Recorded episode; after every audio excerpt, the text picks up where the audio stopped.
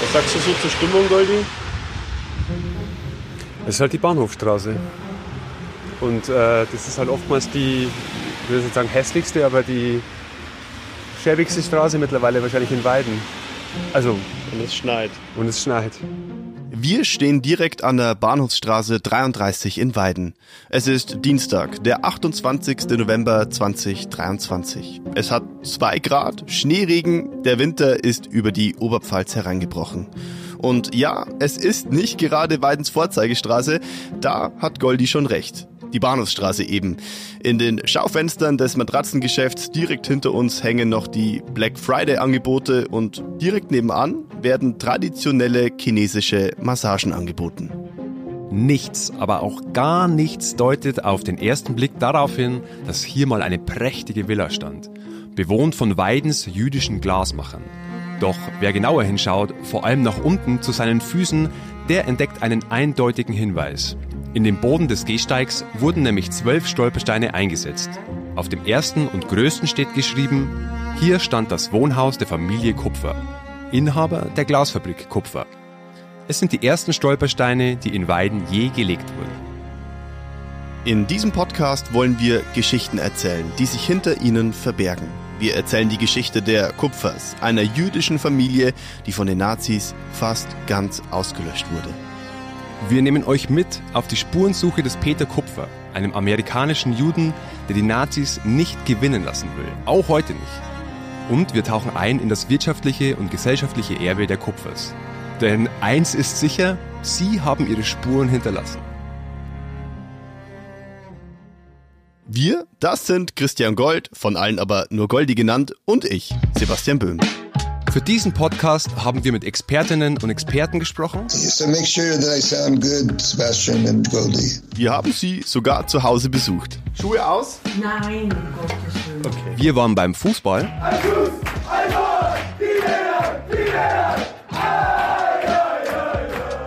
Wir waren beim Bierchen trinken. Und an verdammt heißen Orten. In der Wanne haben wir 1600 Grad, also schön kuschelig. Dieser Podcast wird uns von den Wäldern der Oberpfalz bis in den Trubel von New York und vor die Tore der Yale-Universität führen. Wir erzählen die Geschichte von fünf Generationen der Kupfers. Und eins können wir euch schon mal versprechen, es wird sich verdammt viel um Glas drehen. Wenn dich das Glas einmal gepackt hat, dann lässt es dich nicht mehr los. Dieser Podcast basiert neben unseren eigenen Recherchen und geführten Experteninterviews zu großen Teilen auf dem Buch von Peter Kupfer. The Glassmaker's Son Looking for the World My Father Left Behind in Nazi Germany. Ein Buch, das wir euch sehr ans Herz legen. Und jetzt legen wir los. Das ist Folge 1, die Kupfervilla. Es geht also um die Kupfers, einer respektierten und beliebten Familie in Weiden und in der gesamten Oberpfalz. Die Oberpfalz liegt übrigens im Osten von Bayern. Sie grenzt direkt an Tschechien. Die Bezirkshauptstadt ist Regensburg im Süden. Weiden liegt im Norden und ist die zweitgrößte Stadt der Oberpfalz mit aktuell ein bisschen über 40.000 Einwohnern. Und die Kupfers, sie haben hier Ende der 1800er Jahre und Anfang bis Mitte der 1900er Jahre eine Glasdynastie geschaffen. Unter anderem sind sie auch Mitbegründer der DETAG, einer großen ehemaligen Aktiengesellschaft, die Glas herstellte und verarbeitete. Sie gab tausende Menschen Arbeit. Später war die DETAG auch unter dem Namen Flachglas bekannt, aber der Reihe nach. Und wir haben ja auch Experten. Ich kenne da jemanden, der uns das alles noch viel besser erklären kann. Also mein Name ist Sebastian Schott, ich bin 56 Jahre alt, bin hier in Weiden auf die Welt gekommen, habe dann in Passau und in Regensburg Geschichte und Volkskunde studiert und habe dann auch während des Studiums, während meines Studiums bereits angefangen, mich mit der jüdischen Geschichte hier in Weiden zu beschäftigen. Habe zunächst meine Magisterarbeit und dann auch meine Dissertation, meine Doktorarbeit zu dem Thema jüdische Geschichte, jüdisches Leben in Weiden geschrieben und bin jetzt seit 2007 hier fest im Stadtmuseum und Stadtarchiv Weiden beschäftigt. Ja, wer waren denn eigentlich die Kupfers? Also die Kupfers sind eine Egerländer Familie Sie stammen aus dem Kreis Tachau, habe ich Ihnen gerade schon erzählt, auch eine Gegend, mit der ich mich sehr lange schon und sehr intensiv beschäftige. Ähm, sie waren wohl ursprünglich Pottaschehändler. Pottasche war ein wichtiger Rohstoff, ja, im 18. Jahrhundert in der Glasherstellung und haben dann im Böhmerwald und im Oberpfälzerwald angefangen, auch Glashütten zu betreiben. Und dann Anfang der 1890er Jahre sind sie nach Weiden gekommen und haben hier die zwar nicht von ihnen gegründete, aber ja, von ihnen aufgebaute Glasfabrik Weiden übernommen, aus der dann später die Deutsche Tafelglas-Aktiengesellschaft, also diese große Glasfabrik in Weiden entstanden ist. Besser bekannt als DETAG. Genau, besser bekannt als DETAG. Warum waren Sie so angesehen? Ja, die Kupfers waren natürlich hier in Weiden eine, eine wichtige industriellen Familie. Die DETAG war ja neben den beiden Porzellanfabriken Bauschau und Zeltmann und neben dem Eisenbahnausbesserungswerk einer der ganz, ganz großen und wichtigen Arbeitgeber in Weiden. Und auch aus der Tradition dieser, dieser oft sehr abgelegen ähm, arbeitenden Waldglashütten war auch ja ein, eine gewisse soziale Verantwortung in der Glasindustrie sehr weit verbreitert. Und auch hier in Weiden haben die Kupfers dann auch angefangen, ähm, Häuser für ihre Arbeiter zu errichten. Sie haben auch eine eigene Betriebskrankenkasse für ihre Arbeiter eingerichtet. Also auch dieser soziale Engagement, wie gesagt, das aber in der Glasindustrie tatsächlich eine lange Tradition hatte, das spielt sicherlich eine wichtige Rolle, dass die Kupfers hier in Weiden auch eine so angesehene Familien waren und Eduard Kupfer, der ja, derjenige, der die Glasfabrik in Weiden hier eben aufgebaut hat, ist ja dann auch mit dem Titel als Kommerzienrat ausgezeichnet worden vom, vom bayerischen Staat. Auch ein Zeichen eben für die Anerkennung, die die Familie nicht nur in Weiden, sondern generell eben in der Industriewelt in Bayern genossen hat. Ich kenne den Titel zum Beispiel, also ich habe ihn natürlich jetzt öfter gelesen, aber ich habe den vorher noch nicht gekannt. Mit was kann man das vergleichen? Puh, das kann man, glaube ich, heutzutage gar nicht mehr vergleichen. Also bei uns gibt es das nicht mehr. In Österreich gibt es das ja noch. Da ist ja so Titel wie Kommerzienrat und Hofrat äh, immer noch verbreitet, aber bei uns ist das mit der Monarchie 1918 zu Ende gegangen. Aber es war eben eine besondere Auszeichnung, eine staatliche Auszeichnung, das besondere Verdienste in dem Fall um, um die Industrie ähm, ja nach außen auch dokumentiert hat. Kann man das vielleicht sogar vergleichen mit äh, dem Sir in, in England? In der kleineren ja, Version. Es ist, äh, also es ist sicherlich nicht ganz so, so hoch wie, sage ich jetzt einmal, ein Adelstitel, aber es war schon eine, eine, eine hervorragende Auszeichnung. Hm, ich habe in einem äh, der vielen Bücher, die ich jetzt halt, äh, gelesen habe, ähm, äh, habe ich so Steuerzahlen von damals. Also ähm, und da konnte man schon sehen, dass die Kupfers schon sehr viel Steuern zahlen mussten. Das heißt im Vergleich, dieses Glas Imperium, nenne ich es jetzt einfach mal, war schon, es war schon ein riesen Arbeitgeber, oder? Ja, war es auf jeden Fall. Es war ja nicht nur eben in Weiden die Glasfabrik, es waren ja auch noch weitere Glashütten, ähm, Glasfabriken waren hier in diesem Kupfer, ja, Imperium ist jetzt vielleicht etwas hochgegriffen, aber doch in diesem Kupferfamilienunternehmen dabei. Es war sehr, sehr weit verzweigt. Wie gesagt, es ging ins Böhmische. Es war aber auch, Fürth ist ja ein ganz, ganz alter, wichtiger, bedeutender äh, Mittelpunkt der, der bayerischen Glasindustrie. Es ging nach Fürth und, und es hat auch ähm, ähm, viele Familienmitglieder. Es war ja nicht Eduard Kupfer allein, sondern es war ein ganzes weit verzweigtes Firmenkonglomerat, äh, Schwäger mit Schwägern und Brüder mit Schwägern und so weiter. Also wie gesagt, ähm, es war ein, ein richtiges Familienspinnernetz, würde ich jetzt fast sagen. Also wie gesagt, das, das große äh, Fabriken wie hier in Weiden umfasst hat und, und auch noch teilweise ganz kleine Glashütten oder Glasschleifen im, im Oberpfälzer Wald oder im Böhmerwald. Das habe ich sowieso festgestellt jetzt in der Recherche, das ist wahnsinnig unübersichtlich. Alles, was so mit Glasindustrie zu tun hat, ist es wahrscheinlich so, weil dann eben ganz viele kleine Glasbauhütten und so weiter haben sich dann irgendwann sind dann größer geworden, haben sich vernetzt, haben dann zusammengearbeitet oder? Ja, es ist wirklich sehr unübersichtlich und es wird dann auch immer wieder mal was verkauft und was hinzugekauft. Manche Hütten werden dann geschlossen, andere werden wieder aufgemacht, manche, wie gesagt, entwickeln sich auch und, und werden groß und, und, und bedeutend. Aber es ist wirklich eine sehr, sehr, sehr unübersichtliche Geschichte, die eben auch sehr stark aber mit persönlichen Kontakten und sehr und persönlichen Beziehungen verbunden ist.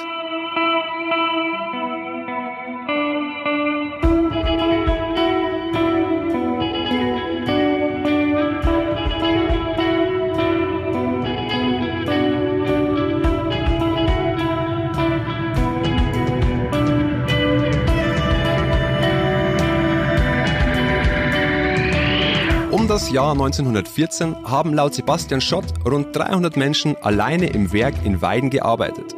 In einem Aufsatz des Ökonomen Dr. Michael Müller ist sogar von über 1000 Mitarbeiterinnen und Mitarbeitern im Jahr 1897 zu lesen, wenn man auf alle Firmen und Glashütten im Familienbesitz blickt. Die Kupfers trugen als Geschäftsleute also viel Verantwortung, waren sich dessen aber auch bewusst. Denn wir haben auch gehört, sie kümmerten sich um ihre Mitarbeiter, auch weil diese zu Beginn zum Großteil in abgelegenen Waldglashütten an der heutigen tschechisch-oberpfälzischen Grenze im Einsatz waren. Doch wie kamen die Kupfers schließlich nach Weiden und zu ihrer Villa in der Bahnhofstraße? Ihr wisst schon, da wo die Folge begonnen hat und da wo heute Matratzen und traditionelle chinesische Massagen angeboten werden. Sebastian Schott erzählt es euch. Also die Kupfers äh, stammen ursprünglich aus ähm, dem Kreis Tachau. Eduard Kupfer, der der ja Doyen der Familie ist in Tissau im Kreis Tachau geboren. Die Kupfers haben dann in den oder Eduard Kupfer ist dann in den 1860er Jahren nach Frankenreuth gezogen. Ähm, dort ist eine der ältesten Glashütten der Oberpfalz, die sogenannte Schädelhütte. Und ähm, da war auch ein Herrenhaus mit dabei. Und die Familie hat dann in diesem Herrenhaus in Frankenreuth durchaus sehr nobel gewohnt. Es wird berichtet, dass es dort sogar einen eigenen jüdischen Betsaal in diesem, in diesem Herrenhaus gegeben hat. Und ab den 1890er Jahren ist die Familie dann nach Weiden gezogen. Ähm, es war ja Tradition, dass die ähm, Fabrikbesitzer auch immer in der Nähe ihrer Fabrik eine, eine Fabrikantenvilla ähm, bezogen haben. Das hat Eduard Kupfer auch gemacht. Er hat sich in der Bahnhofstraße 33 ein, ein Wohnhaus gekauft von einem Eisenbahnlokomotivführer. Das hört sich jetzt erst einmal nicht so ähm, ähm, beeindruckend an, wobei man sagen muss, Lokomotivführer waren zu dieser Zeit auch sehr, sehr angesehene Spezialisten, die durchaus gut verdient haben. Aber er hat dieses Haus dann ähm, groß umgebaut, hat auf der Rückseite einen, einen Turm mit Fachwerk zum Beispiel angebaut, hat das ganze Haus natürlich auf den neuesten sanitären Stand gebracht, mit Bädern und Toiletten und so weiter, damals was ganz was Besonderes. Und in dieser Fabrikantenvilla hat die Familie dann ja bis äh, in den 1930er Jahren, als sie gezwungen wurden, das Haus ähm, nach dem Novemberpogrom 1938 zu verkaufen, hat die Familie gewohnt. Gibt es da Bilder oder wie kann man sich das vorstellen? Es gibt ein Bild, das ist allerdings kein ähm, besonders schönes Bild, aber es gibt eben zum Beispiel Baupläne oder Umbaupläne, genauer gesagt, eben die wir haben vom, vom Stadtbauamt, eben von diesen ganzen Umbaumaßnahmen ab den 1890er Jahren. Und es gibt auch, äh, Peter Kupfer hat ein, ein schönes Foto von einem Familientreffen ähm, in den denke, 20er Jahren, wo man auch diesen wirklich sehr, sehr repräsentativen Turm mit, mit äh, gotischen Fenstern, äh, hinter ähm, bleiverglasten Fenstern zum Beispiel sehen kann. Also es war schon ein sehr, sehr ja, nobles Gebäude. Aber es war jetzt auch nicht, ähm, sage ich jetzt einmal, überdimensioniert äh, protzig oder so. Also es strahlt zwar schon eine gewisse Wohlhabenheit aus, aber es ist jetzt sicherlich nicht übertrieben gewesen für die, für die Familie, das muss man auch sagen. Wie viele Menschen haben dann in dem Haus gewohnt? Das war eine sehr große Familie, das hat auch immer gewechselt, aber Eduard Kupfer hatte ja, ich kann es Ihnen jetzt gar nicht sagen, neun oder zehn Kinder und Eduard und Fanny und, und äh, immer wieder mal auch ein Teil der Kinder hat in diesem Haus gewohnt. Also es war jedenfalls nach heutigen Verhältnissen eine große Familie. Gab es denn da auch dann Bedienstete oder zu der Zeit? Ja, sicherlich hatten die Hausangestellte, das ist jetzt keine, keine Frage. Also mussten sie auch haben, um dieses große Haus natürlich in Schuss zu halten. Und ist, ist durch ihren, ja, Lebenswandel als Fabrikantenfamilie sicherlich auch notwendig gewesen, weil sie haben ja auch einmal Einladungen zum Beispiel abhalten müssen und so weiter.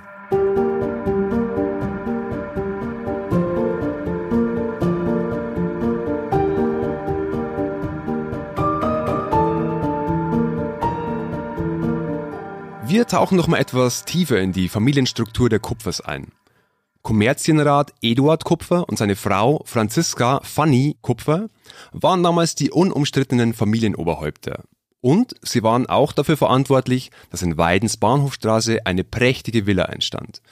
Beide mussten die Verbrechen der Nazis zum Glück nicht mehr erleben. Beide verstarben vor der NS-Zeit. Sie hatten aber zwölf Kinder. Zehn von ihnen erreichten das Erwachsenenalter. Heinrich starb lange vor dem Krieg eines natürlichen Todes. Doch Johanna, Bertha, Mina, Moritz, Karl, Frieda, Robert, Rosa und Otto Kupfer, sie alle wurden Opfer des Holocausts. Alle diese neun Söhne und Töchter von Eduard und Fanny Kupfer starben während der Nazi-Herrschaft in Konzentrationslagern oder Ghettos oder an den Folgen der abscheulichen Nazi-Gesetze.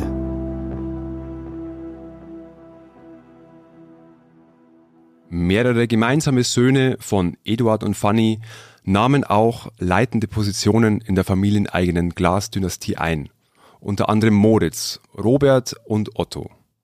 Zwei Söhnen von Otto Kupfer bzw. Enkeln von Eduard und Fanny Kupfer gelang die Flucht aus Nazi-Deutschland. Ernst floh 1933 nach Frankreich und Robert konnte sich 1937 in die USA retten.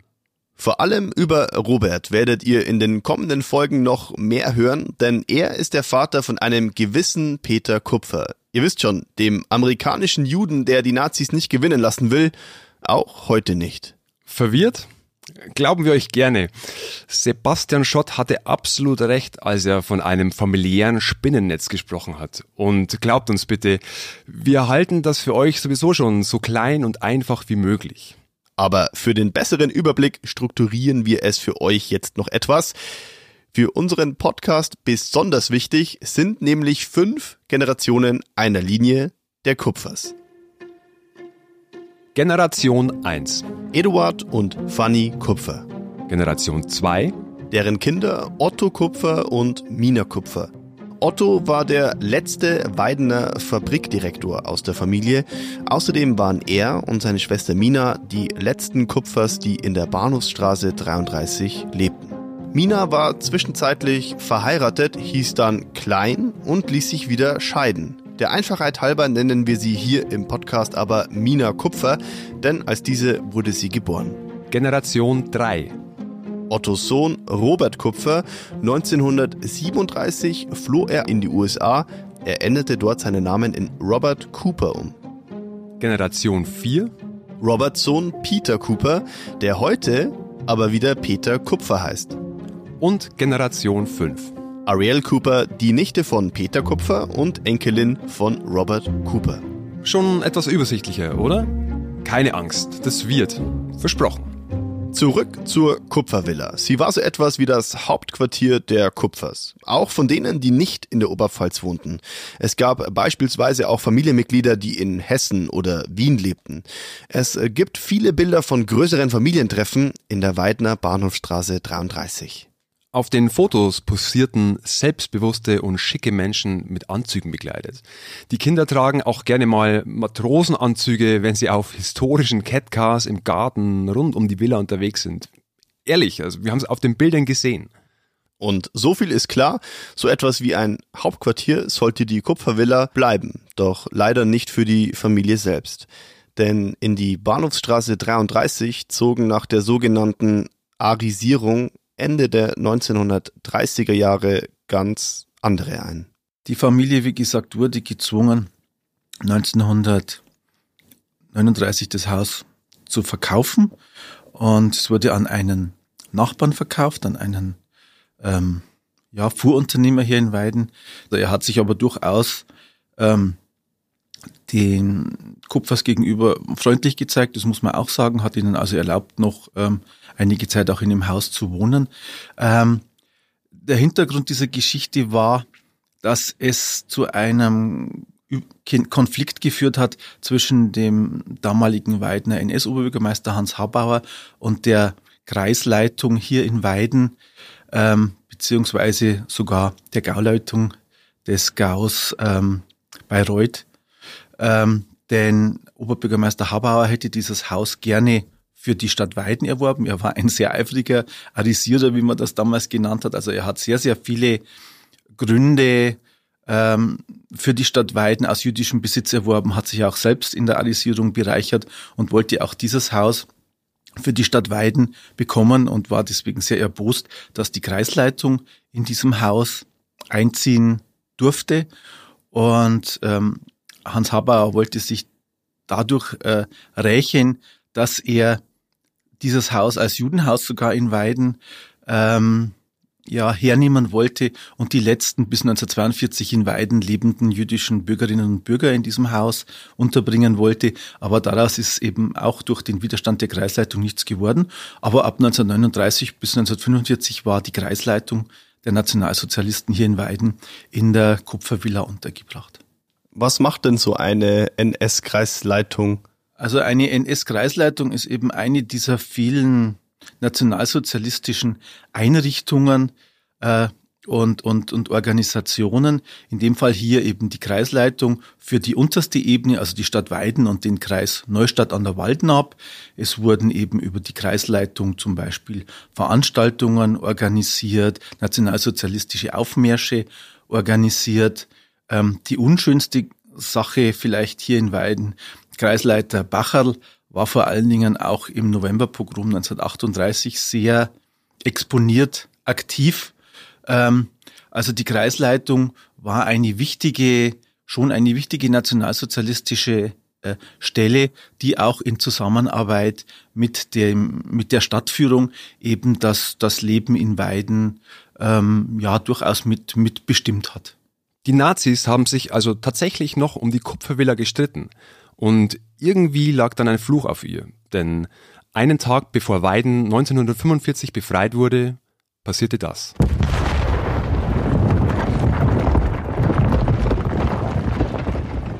Sie wurde eben beim, ja, vor der Befreiung der Stadt Weiden, das war die Nacht vom 21. auf den 22. April oder ab dem 21. April ist es zu Artilleriebeschuss durch amerikanische Truppen hier in Weiden gekommen und dabei wurde eben die Kupfervilla, die sich ja in der Nähe des Bahnhofs befunden hat, wurde eben die Kupfervilla so stark beschädigt, dass sie äh, nicht mehr zu retten war.